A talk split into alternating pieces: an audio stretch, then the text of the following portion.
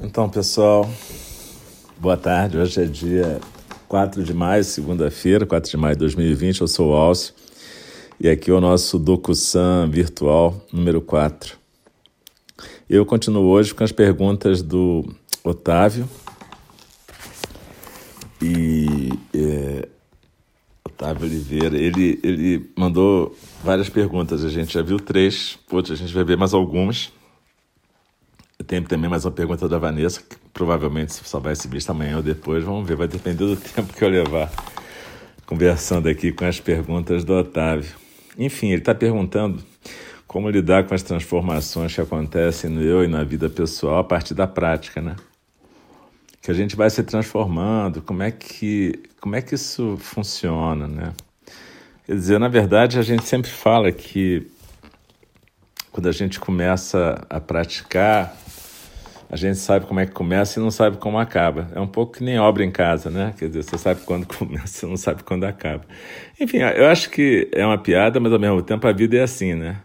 Porque o começar significa que a gente tem uma aspiração, uma determinação, uma intenção de praticar, que é uma coisa importante. Dogen Zenji, o fundador da nossa tradição, no século XIII no Japão, ele sempre falava sobre isso, que a gente tem que ter uma aspiração, uma intenção de praticar e que isso conduz o nosso caminho. Agora, como é que vai ser isso? Fica difícil saber, né? Porque a gente frequentemente vai tendo transformações e. Olha só, até estou falando aqui. Na verdade, transformações a gente está tendo o tempo todo, né? Quer dizer, se a gente entende o que quer dizer impermanência, impermanência quer dizer que está tudo se transformando o tempo todo, inclusive nós e o mundo. Nós e o mundo é uma forma que a gente tem de falar sobre a vida nesse, nessa dimensão relativa, né? onde tudo é, existe em relação a. Então a gente acaba existindo em relação a um mundo, a gente se separa, eu aqui o mundo acolá. Tudo bem que para os fins de existência no mundo relativo é assim, mas talvez você lembre que a gente, quando pratica, a gente pratica para poder em algum momento superar essa dualidade, não deixar que essa dualidade seja tudo na nossa vida, mas que em alguns momentos a gente possa deixar fluir o Dharma, né? E deixar que a realidade flua através da gente. Mas então, voltando, essa é uma característica das minhas respostas, né? Elas acabam dando tantas voltas que eu não sei se responde ou se cria mais dúvida, mas também a ideia é essa mesmo. É mais a gente conversar, né? Então o que acontece é o seguinte, na verdade, na verdade, a gente está sempre num processo que nos empurra para a transformação. O que acontece normalmente é que o eu, numa tentativa de é, preservação, de não sentir a impermanência, de fazer de conta que é eterno, a gente faz uma força para manter essa coisa sem mudança. É isso que a gente chama de zona de conforto. A gente faz uma força para se manter numa zona de conforto. E quando você faz a, o voto e a intenção, pode ser uma intenção formal, fazendo um voto diante da sanga, da comunidade dos praticantes, ou pode ser só uma intenção sua mesmo, informal, de praticar, você dá uma empurrada assim nesse processo, né? Você pelo menos faz faz um movimento para sair da zona do conforto. E é isso que acontece. Você vai encontrar o desconforto na sua vida.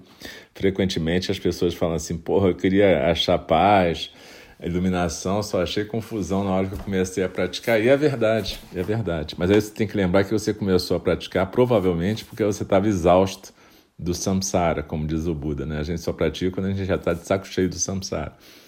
Então não esqueça que você estava de saco cheio antes e que, na verdade, quando você começa a praticar, você vai poder, se você prestar atenção, ir de encontro a todas as coisas que não estão muito bacanas no funcionamento da sua vida e em volta de você também. Então, essas como é que a gente lida com isso? A gente lida com isso acolhendo primeiro, que nem esses a, a Pema Chodron fala naquelas pílulas do acolher o indesejável que eu estou lendo em outro, em outro ponto, em outra página lá no Facebook do NND.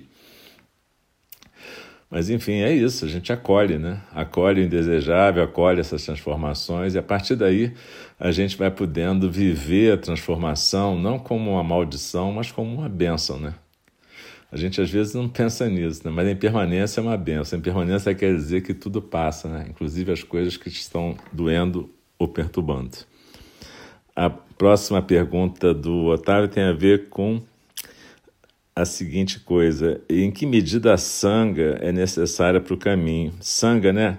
É o nome clássico para o grupo de praticantes budistas. É o equivalente de eclésia, igreja ou sinagoga. Enfim, é, isso tudo quer dizer a mesma coisa, o grupo de praticantes.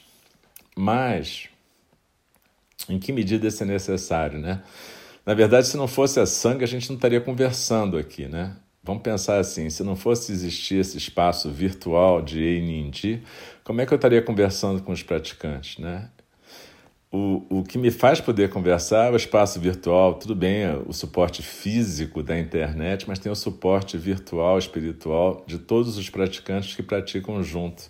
A gente compartilha um espaço de prática e isso nos mantém vivos e funcionando. Isso é tão legal, isso é tão bacana, porque a gente está separado fisicamente, Inclusive, eu espero todos nós mantendo o distanciamento social necessário nessa crise, mas a gente está junto nesse espaço. Olha que legal, a internet conseguiu finalmente fazer a gente entender o que, que é a sangue. A sangue a gente está junto o tempo todo, não importa se a gente está junto fisicamente, mas a gente está sempre junto.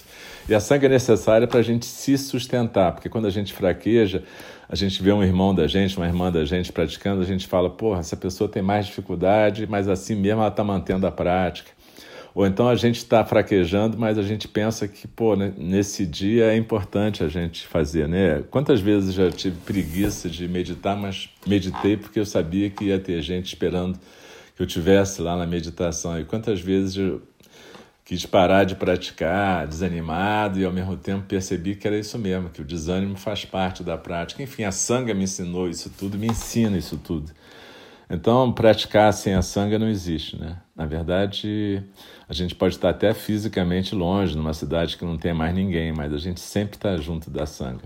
E a sanga, ela é atemporal, né? O, o Buda Shakyamuni senta com a gente, está presente sempre com a gente, as sangas, por isso que a gente fala as sangas do passado, do presente e do futuro, estão sempre juntas, né? A sexta pergunta tem a ver com a questão de Durka, quer dizer, aquele desajuste que tem a ver com a condição humana na primeira nobre tarefa, ou primeira nobre verdade, e a relação disso com cessação. Como é que é a cessação de Durka? Essa pergunta eu vou deixar para o final, talvez para amanhã até, tá? porque ela requer uma explicação um pouco mais longa e eu certamente vou viajar na maionese bastante. Então, eu prefiro deixar para amanhã para a gente continuar com outras perguntas hoje, que são mais fáceis.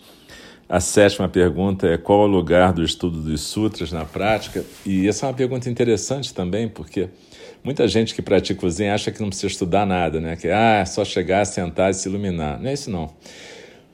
É, na verdade, quando Dogen Zenji, o fundador da nossa tradição, ele foi praticar o Zen, ele já era monge formado em outra tradição, a tradição que no Japão se chama Tendai, até hoje existe lá na, em Kyoto a, a sede, tá?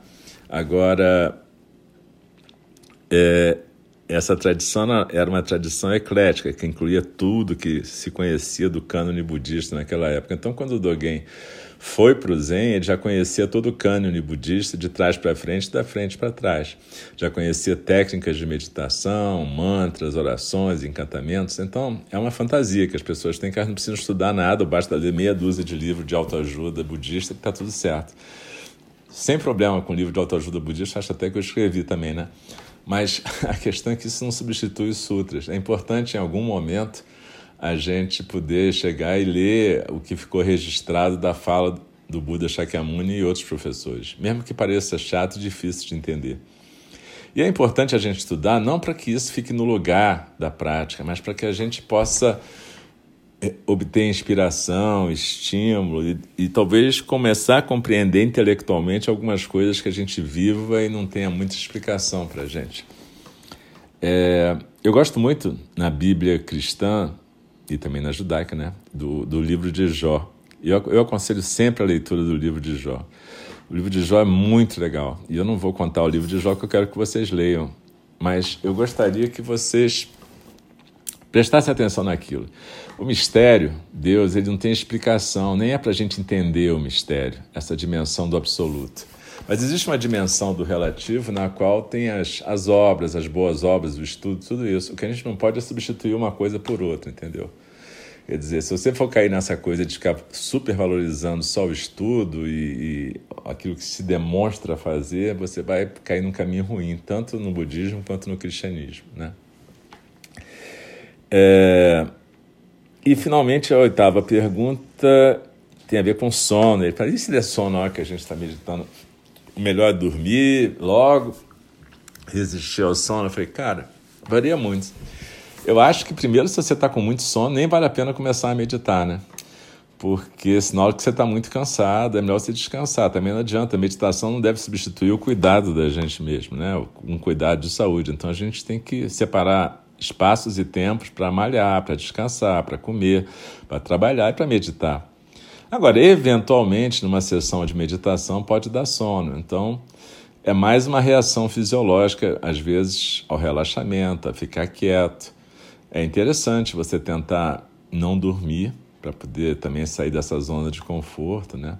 Às vezes você pode fazer três respirações profundas, porque a gente fala sempre para não forçar, mas aí numa situação de sono você pode fazer três respirações fundas, prender a respiração uns 10 segundos cada vez, e isso costuma dar uma acordada. Agora, se de todo você tiver